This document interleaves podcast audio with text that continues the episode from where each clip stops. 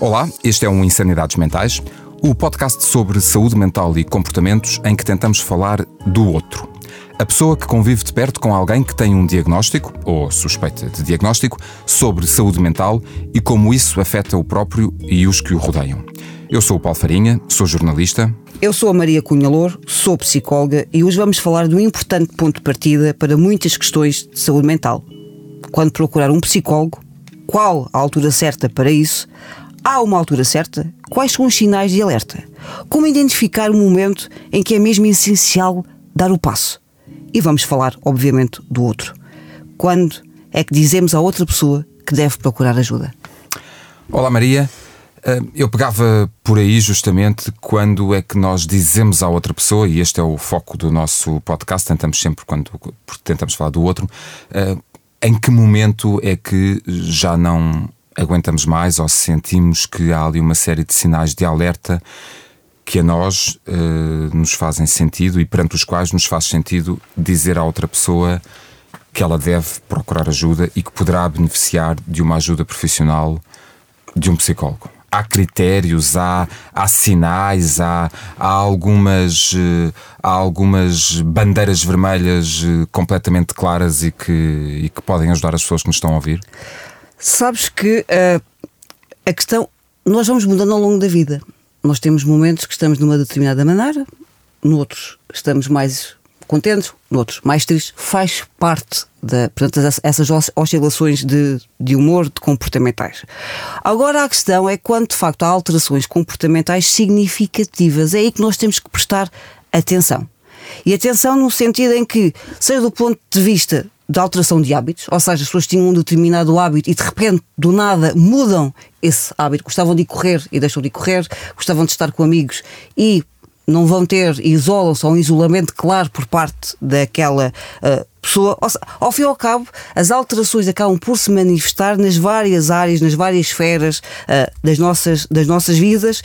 E é muitas vezes quando nós nos apercebemos que o outro, de facto, alterou hábitos, alterou comportamentos, que o devemos alertar que se calhar precisa de procurar um psicólogo. Mas muitas vezes uh, tentamos impor a nossa vontade ao outro. Ou seja, como nós achamos que o outro não está a agir de maneira correta, que de facto há alterações significativas, acabamos por impor. E muitas vezes o outro não tem essa vontade. E quando o outro não tem essa vontade, não vale a pena, uh, portanto, impor aquilo que nós queremos, porque a outra pessoa pode procurar de facto ajuda, mas apenas para, ao fim e ao cabo. Para nos fazer a vontade. Sim, para calar o outro. E acaba por não ter um resultado, porque quando tu vais a um psicólogo, quando vais a uma psicóloga, portanto, quando vais a um profissional de saúde mental, o primeiro passo, de facto, é ires, mas ires de livre e espontânea vontade, com a consciência que precisas de ajuda, porque não consegues resolver os teus problemas de outra maneira.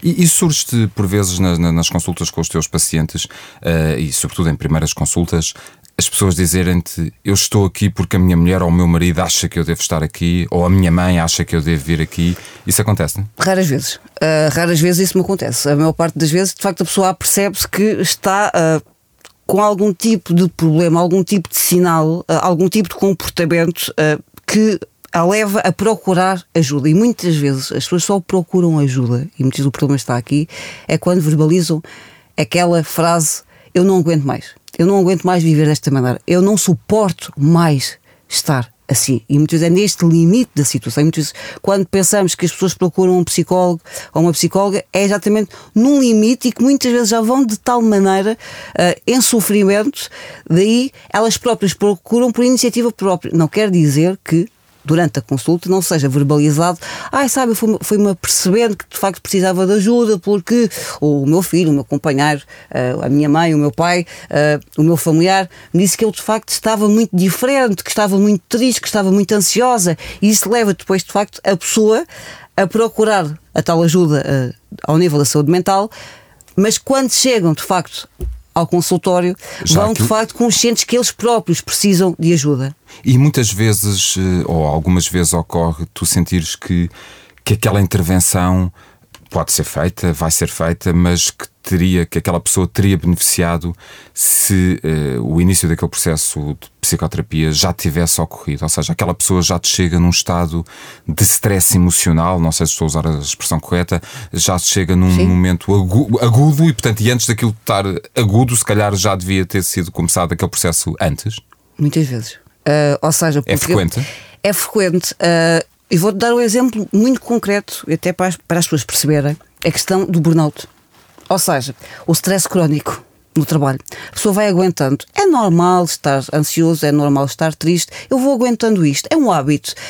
Há uma certa normalização em relação à tristeza e em relação à própria ansiedade. E nós próprios, quando fazemos Sobretudo essa... se justificada por motivos profissionais. Sim. Principalmente por isso. Vamos suportando ou seja, há aqui uma, uma, uma forma de aceitar aquela carga emocional negativa, mas atenção, com uma carga emocional negativa sentida de maneira constante, e volto a dizer, uma coisa é sentir de maneira pontual, ou seja, há, lá está, há dias que são melhores, há dias que são piores, mas agora todos os dias sentir Sim, o que o critério tempo e a, o prolongamento no tempo é um dos critérios justamente para, para de alerta, certo? Sim, porque ou seja, a pessoa antes, por exemplo, de chegar ao trabalho ou de chegar a casa, e aqui eu estou aqui a dar o um exemplo em relação ao trabalho, porque para as pessoas perceberem que muitas vezes a questão do stress crónico uh, leva depois ao burnout, à exaustão, e que muitas vezes quando procuram ajuda já estão neste estado de exaustão emocional, porque tem implicações do ponto de vista da saúde física, ou seja, que a pessoa muitas tem que ter baixa, porque não é capaz, tem uma incapacidade para lidar com aquela uh, situação. Portanto, quando chegam muitas vezes ao psicólogo já vão ao nível de uma exaustão emocional, uma exaustão que muitas vezes se reflete do ponto de vista cognitivo, nomeadamente problemas de memória, problemas de sono. E, e, uh, isso afeta também o, o, nosso desempenho, eh, além de afetar a nossa relação com os outros, nomeadamente com a pessoa com quem estamos e com quem vivemos. Uh, afeta também o desempenho das nossas atividades profissionais. Pois, porque quando tu tens uma esfera da tua vida que está afetada e as pessoas às vezes tentam compartimentar, ou seja, uma coisa é o meu trabalho, outra coisa é a minha vida pessoal e outra coisa é a minha vida amorosa ou afetiva. Pois é um engano. Porque, Mistura-se aquilo tudo se mistura. Claro que sim, porque nós somos claro. únicos e nós não temos um botão. Era bom, não era, Paulo, termos um botão na nossa cabeça, no nosso cérebro, porque agora deixei o trabalho, vou entrar em casa e todos os problemas ficam à porta. Não ficam. Nós podemos tentar, lá está, eh, fazer um certo teatro, portanto, tentar não levar para casa os problemas, o que é certo é que levamos. E que, e principalmente quando já estás muito desgastado, já estás muito cansado, uh, só de pensar naquela temática, só de pensar no trabalho, só de pensar, tu não estás lá fisicamente, mas o simples facto de pensar que amanhã vais voltar àquele local, isso provoca-te ansiedade, provoca-te stress, e isto é um sintoma, é um sinal que alguma coisa não está correta. Não e está claro que depois chegas a casa, chegas a casa e estás a conviver com o outro, estás com o outro, e seja aqui com o companheiro, com o marido, com a mulher, com o pai, com a mãe, com os filhos. Podes aguentar até determinado ponto, mas há ali um momento, há ali um momento em que não consegues mais porque nós somos uma espécie de chaleira. Ou seja, que está a borbulhar dentro de nós e às vezes, à mínima coisa, à mínima coisa, explodes. E às vezes explodes no momento em que não há uma razão não, para é, isso. É aquela gota d'água que faz transbordar o copo. Mas isto também pode ser um sinal de alerta. É quando nós percebemos que somos muito reativos, ou seja, nós não agimos, nós reagimos às, às situações, ou seja, as coisas complicam-nos. Ou seja, aquela, o nervoso miudinho, uh, coisas que no, noutra altura se calhar poderíamos usar o humor ou desvalorizar. Até poderíamos deixar passar? Não conseguimos. Okay. É que não conseguimos fazê-lo. Então, e Maria, para, para quem nos está a ouvir e, e, e focando no, no tema do nosso podcast uh, habitual, quando falamos do outro, se tivéssemos que, se eu te pedisse para, para falarmos em três grandes sinais de alerta, uh, três coisas que as pessoas podem ter presentes, como, uh, ok, há aqui já evidências que me poderão levar a sugerir à pessoa com quem eu estou que ela deveria procurar ajuda e que beneficiaríamos todos se, ela, se ela procurasse ajuda. Eu arriscar-me a dizer que um deles é uh, a mudança de hábitos habituais que antes davam prazer e agora a pessoa já não os executa. Um, uh, eventualmente também o, e, e corrijo-me se eu disser alguma coisa errada, o prolongar destas coisas no tempo, quando, quando isto se dura, dura mais tempo. E há mais alguma coisa que nós possamos acrescentar aqui que sirva de, de, sinal, de sinal de alerta? Esse rebentar, esse, essa gota d'água que faz transbordar o copo é também uma, uma evidência de que isto não está a correr bem e, portanto, ok, já há aqui demasiados sinais, eu vou ter que falar com, com ele, com ela, com o meu pai, com a minha mãe, com o meu filho, sobre, sobre isto? Instabilidade. Ou seja, quando tu sentes a instabilidade. Portanto, é palpável essa instabilidade. Uh, portanto, acabas por olhar para outra pessoa e sabes que. Não sabes com o que podes contar do não. outro lado. Ah, ok. Uh, e que sabes que a pessoa está reativa, ou seja, que há ali de facto emoções e tu percebes que o outro está desconfortável, que muitas vezes não é um querer, não é uma vontade do outro estar daquela maneira, mas que ele também não consegue controlar o estar exatamente com ansiedade, uh, com medo, com raiva, com tristeza. No entanto, embora às vezes não é, possa acontecer que as pessoas não sintam esse desconforto.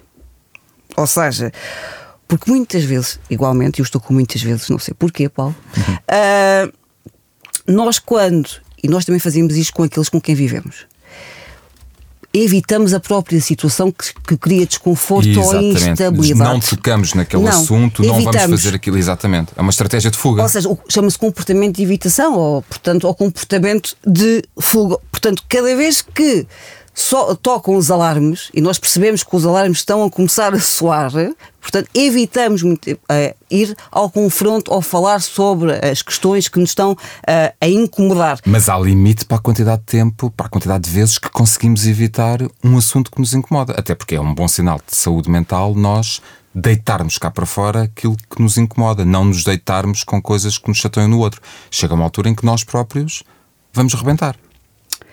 Pois, uh, quando nós temos receio, medo uh, de falar com o outro, seja um familiar, seja um companheiro, seja um namorado, a pessoa com quem trabalhamos, uh, com quem trabalhamos, alguma coisa está errada. Ou seja, o ter medo e o medo pressupõe aqui que temos receio de ser agredidos verbalmente, nomeadamente eh, psicologicamente, certo, emocionalmente. Certo. Espero que nunca, eh, portanto, fisicamente, eh, mas de facto há aqui um receio. Quando nós temos um receio, isto de facto tem aqui um significado que devemos também fazer esta autorreflexão, e... esta, esta autoscopia. O que é que me leva a ter receio de falar aquilo que eu sinto? Alguma coisa está muito errada quando eu não consigo, porque uma, uma, uma relação saudável entre outras coisas, respeito. Tem que haver respeito. E tem que haver respeito pela vontade do outro, como o outro tem que ter respeito pela minha vontade. E portanto, e, saber ouvir o que o outro está a sentir. Sim. E respeitar aquilo que estou a ouvir. Ou seja, não sentir como um ataque. E muitas vezes o, o medo e o receio eh, de piorar a situação, de aquilo se transformar de facto numa luta, numa briga, eh, muitas vezes com a raiva envolvida, em que se diz muitas coisas que não se quer, mas acaba por aparecer. Eh, e portanto, aqui é quando tu te apercebes que queres falar com outra pessoa, percebes que outra pessoa de facto está a, a sofrer, que está de facto ali num processo de alteração comportamental e que ela não vai conseguir mudar sozinha, porque já lhe deste o tempo necessário já, e ela própria já tentou e vai verbalizando que, uh, que não consegue. Isso é, é, é, mais, é, mais, um sinal de alerta. Segundo sinal é quando tu dás por ti a, pensar, a evitares a evitares a pessoa a, a, ou a evitares falar do tema que sabes que é um tema problemático, mas que é um tema essencial para resolver o problema e para conseguir avançar na própria relação, são sinais que de facto está alguma coisa errada, que é preciso procurar ajuda uh, para que outra pessoa, o outro, possam viver de outra maneira, de uma maneira mais equilibrada, uh, mais saudável. Olha, e, e, o fator estigma em relação à saúde mental e em relação à procura de ajuda de um psicólogo também tem aqui, uh, suponho eu, alguma. Uh, também contribui para alguma resistência, para que as pessoas. Uh, epá, agora vou falar de ir a um psicólogo, ele vai reagir mal, ela vai reagir mal, porque acha que, que só, vão, só vai ao psicólogo alguém que está muito mal, alguém. Enfim, o estigma e o preconceito em torno destes temas eh, não tem fim e, portanto, é até um tema de, de um podcast. Poderíamos, poderíamos falar um dia só, só sobre isto. Teríamos pano, pano para mangas. Uh, isso também contribui para que as pessoas adiem a decisão de ir ao psicólogo e adiem a sugestão ao outro de que ele deve procurar um psicólogo? O estigma? O estigma. Sim, hoje eu acho que estamos muito melhores. A, eu pandemia, acho que a pandemia também veio aqui ajudar a vai que as pessoas ajudar, falassem mais eh, disto. cada vez mais se fala de saúde mental, eh, é preciso falar de saúde mental, falar várias vezes, falar mais, eh, portanto, e aquilo que nós estamos aqui a fazer, Paulo, no podcast, portanto, desconstruir, falar do dia a dia, de falar de comportamentos. Estamos a fazer a nossa parte, não é? Exatamente, estamos a fazer aqui a, a nossa parte e, portanto, eu acho que continua a haver estigma, é verdade. hoje em dia, cada vez menos, cada vez mais pessoas vão procurar ajuda psicológica mais facilmente, mas muitas vezes tens a questão, e que não nos podemos esquecer, que é a questão também do ponto de vista financeiro. Uh, e isso não nos podemos esquecer, não é? Porque é continua a ser muito, um, um gasto uh, que, no meu entender, uh, portanto, serve exatamente para valorizar a vida das pessoas, porque não há saúde sem saúde mental, já a Organização Mundial de Saúde fala disto, não é? Uh, mas que muitas vezes as pessoas não têm a capacidade financeira, não têm capacidade financeira para, portanto, procurar um profissional. E tu tens aqui claramente, e temos que falar disto também abertamente, que não há um investimento público uh, em relação à saúde mental. Não há. Ou seja, não há capacidade há, de resposta. Há muito caminho ainda para fazer. Há muito caminho, uh, ele não existe, não há um verdadeiro investimento na saúde mental. isto é o certo tens poucos psicólogos, tens poucos psiquiatras, a capacidade de resposta é muito, muito reduzida. Ao nível da saúde primária, basicamente nem existe. Muitas vezes há, de facto, psicólogos ou psiquiatras, muitas vezes nas tais situações limite que falava há pouco, nomeadamente em hospitais, uh, ou então. Uh, quando já há uma patologia associada, agora a manutenção do bem-estar, uh, e aqui o bem-estar tem exatamente a ver com a questão da saúde mental e não com a patologia mental. Precisamente. Sinceramente, não tens. Não, não há. E isto, não. isto é um facto. E muitas vezes eu acho que hoje em dia, mais do que o estigma por parte das pessoas, que, volto a dizer, continua a existir, mas mais do que isso, o que eu ouço muitas vezes das pessoas, em vários contextos, em várias situações, é que não têm dinheiro, não têm capacidade financeira para procurar uh, essa uh, ajuda.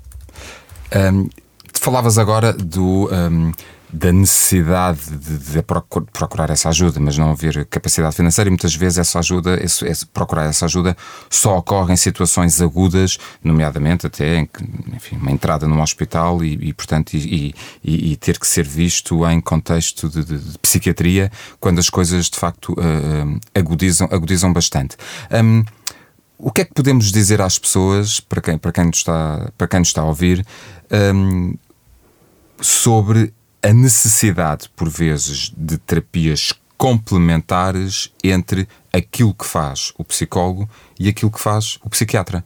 Por vezes, nós, na preparação para este podcast e nas, nas muitas conversas que temos e mensagens que trocamos, eh, tu chamavas a atenção para isso que, por vezes, só se pode ter um bom acompanhamento, só podes fazer um bom acompanhamento de psicoterapia com um paciente se ele estiver medicado e estiver equilibrado para que a psicoterapia possa fazer o seu efeito. Isso muitas vezes é, é, é, é essencial. Bem, vou-te responder, depende da situação, uh, como é óbvio, uh, mas muitas vezes de facto surge uh, essa questão, ou seja, eu não me sinto bem, não é? Quando procurar, quando procurar ajuda, não é? Primeiro ponto. Quando procurar ajuda, onde procurar ajuda e quais os profissionais que me podem dar aqui a ajuda que eu necessito. E obviamente que é muito frequente colocar-se então a questão: será preferível marcar consulta com um psicólogo ou com um psiquiatra? De facto, ambos são profissionais habilitados e, treinados para ajudar nas questões de saúde mental, obviamente. Uh, portanto, esta é uma das semelhanças, portanto, ambos estão preparados para trabalhar no âmbito da saúde mental, mas existem, obviamente, diferenças entre psicólogos e psiquiatras. Portanto, o psiquiatra é um médico, Uh, está especializado na saúde mental, está mais direcionado, obviamente, para a patologia mental especificamente uh, devido à sua formação, obviamente. Não é? Estamos a falar de pessoas que têm conhecimento ao nível da biologia, de neuroquímica, portanto, das alterações, até do bom funcionamento cerebral, portanto, têm aqui um conhecimento mais radioscópico, digamos assim, uh, da, daquela pessoa. Uh, e, e, daí também, e perceber também alguns sinais do ponto de vista físico podem estar ali implicados, e aqui o psiquiatra especificamente. Uh, e portanto, há que perceber, há que estudar, e o psiquiatra vai nesse sentido. Por exemplo, a questão da tiroide. Muitas vezes, não sei se sabes, mas a tiroide pode provocar sintomas de depressão e ansiedade. Portanto, se temos aqui a questão. Altera uma alteração no funcionamento da, da, da glândula tiroide pode provocar. Alterações, exatamente. Pode ter alterações do ponto de vista comportamental e as pessoas muitas vezes não associam não associam a questão da tiroide. Lá está a parte interna, vou-lhe chamar a parte biológica, sim, sim, sim, havendo alterações, ou, por exemplo, ocasionalmente, um acidente vascular cerebral pode levar a alterações no pensamento e no comportamento. Uh, Neste sentido, portanto, o, o psiquiatra, obviamente, que é capaz de distinguir estes casos, não é? E fazer aqui um diagnóstico, digamos, diferencial, como, por exemplo, alguns medicamentos têm efeitos secundários que podem ser confundidos com outras condições do foro mental. E é de facto é aqui que o psiquiatra, além de, obviamente, ser o único que pode medicar, porque já te disse outras vezes que o psicólogo não pode Exatamente. medicar, não é? É aquele que pode de facto fazer aqui um diagnóstico diferencial, fazer aqui exames de, de auxiliares de diagnóstico, exatamente para fazer e perceber qual a origem uh, e relacionar os sintomas aos diferentes sistemas do organismo. E, e eu, eu diria que, ou perguntava-te, mal comparando, é como quando vamos a um uma consulta dentista, porque temos uma cara e temos um, um dente que nos está ali a incomodar, se há um abscesso, é impossível aquele dentista tratar uh, aquele abscesso enquanto uh, tratar aquela cara enquanto está um processo uh, de, de, inflamatório em curso e portanto e aquilo é preciso medicação neste caso antibióticos para reduzir aquilo tudo, Óbvio. para só depois poder intervir. É um pouco isto. Às vezes é preciso equilibrar aquele doente com a ajuda de medicação para depois a psicoterapia fazer o seu efeito. Pois, porque tu tens, ah, tens algumas situações, nomeadamente do ponto de vista biológico, quando se fala muitas vezes biológico, associa-se logo ao genético. Também pode haver aqui uma componente genética, não digo o contrário, mas muitas vezes estamos a falar de neurotransmissores, questões hormonais, questões neuroanatómicas, que de facto tem que ter aqui um acompanhamento por parte do psiquiatra, que o psicólogo não tem essa capacidade do ponto de vista técnico, até porque não pode medicar e volta a dizer isto. Ou seja, se, por exemplo, imagina uma, uma depressão, certo? Exemplo, vamos daqui para a depressão que hoje em dia fala-se tanto. Uh, e, que e, já, e, já, tivemos um podcast sobre exatamente, um episódio portanto, sobre este tema. Portanto, há um diagnóstico de depressão. Neste caso, é provável que o psiquiatra prescreva um medicamento com efeitos na melhoria do estado do humor, porque podes ter ali questões de oscilações de humor que precisas de trabalhar ao nível neuroquímico exatamente essas oscilações. Portanto, tem que haver aqui um medicamento, certo? Que vá trabalhar essa questão. E a seguir, obviamente, que a pessoa, à partida, se tomando a medicação, e atenção que a medicação muitas vezes leva algum tempo a fazer efeito. As pessoas acham que quando receitam um medicamento, nomeadamente o psiquiatra, que seja estabilizadores do humor, há algum efeito imediato. Há pessoas que levam algum tempo, pode levar uma semana, 15 dias. Uh, portanto, em média, é haver, é haver resultados, mas de facto há aqui um resultado do ponto de vista interno, há aqui uma compensação, um equilíbrio, e depois sim, de estar exatamente esse equilíbrio interno conseguido, o psicólogo pode e deve criar condições para a compreensão do que o levou a desenvolver a depressão, para aprender a lidar com o sofrimento e resolver problemas, prevenindo o aparecimento dos mesmos sintomas no futuro. Portanto, é ver aqui, é, é essencial a equipa multidisciplinar. É essencial olharmos para a questão da saúde mental uh, de uma maneira em que há complementariedade no, no, na intervenção, na ajuda no tratamento. É, é mesmo, é mesmo um... multidisciplinar. Eu, eu acrescentava até uma coisa do trabalho de casa que fiz quando fizemos o nosso, o nosso episódio sobre, eh, sobre uh, perturbação bipolar, uh, da necessidade de um psiquiatra intervir e medicar corretamente, porque ele é que é o especialista e sabe uh, o, o, que prescrever em cada situação, da necessidade de um estabilizador de humor para exemplo. um doente bipolar, que é completamente diferente de medicar alguém para uh, alguém com essas características. uma depressão. Para uma depressão, porque aí pode provocar um grande desequilíbrio naquela pessoa e. Porque há diagnóstico, há, há, há, critérios de diagnóstico. Claro, e, os, e, são os psiquiatras que são os verdadeiros especialistas uh, nisso. Marias, estamos a aproximar-nos uh, do fim. Eu diria que nós, uh, na sequência deste podcast, eu estava agora aqui a tomar as minhas notas para, o nosso, para, a, nossa, para a conclusão habitual, um, falámos de algumas coisas que me parecem, que me parecem importantes, falámos de sinais de alerta, falámos de quando o outro pode ou deve avisar ou, ou, ou lançar um, um, uma bandeira, acenar a bandeira de que é preciso pedir ajuda, quando enchemos o saco. Um, Evitar falar de, dos assuntos pode ser um sinal de alerta de que alguma coisa está mal e que aquela pessoa poderá beneficiar de uma ajuda de psicoterapia. A importância do estigma, eh, que infelizmente continua a marcar muito eh, e a contribuir para evitar eh, o início de um processo psicoterapêutico. A falta de dinheiro, Uh, e a questão financeira, uh, a importância uh, de ter um acompanhamento psiquiátrico quando se justifica, são alguns temas de que falámos, mas há alguns outros que eu gostaria de falar no futuro e que acho que temos aqui pano para mangas para, para falar.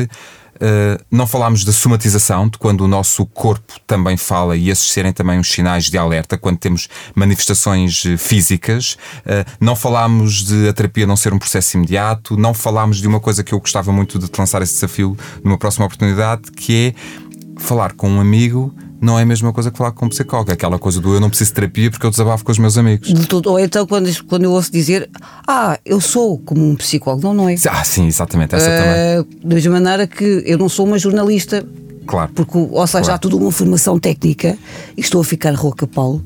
Uh, se calhar é do tempo está a passar e, portanto, a minha voz está a dar de si. Uh, portanto, há todo um, um conjunto de conhecimentos técnicos e científicos que corresponde a cada profissão. E cada profissão tem uma maneira de agir, tem conhecimentos específicos, faz um diagnóstico específico e há um tratamento adequado à situação. Então, temos aqui uh, vários motivos para, para voltar a este tema numa próxima oportunidade. Uh, este foi o Insanidades Mentais, esperamos que tenham uh, gostado. Eu sou o Paulo Farinha, sou jornalista.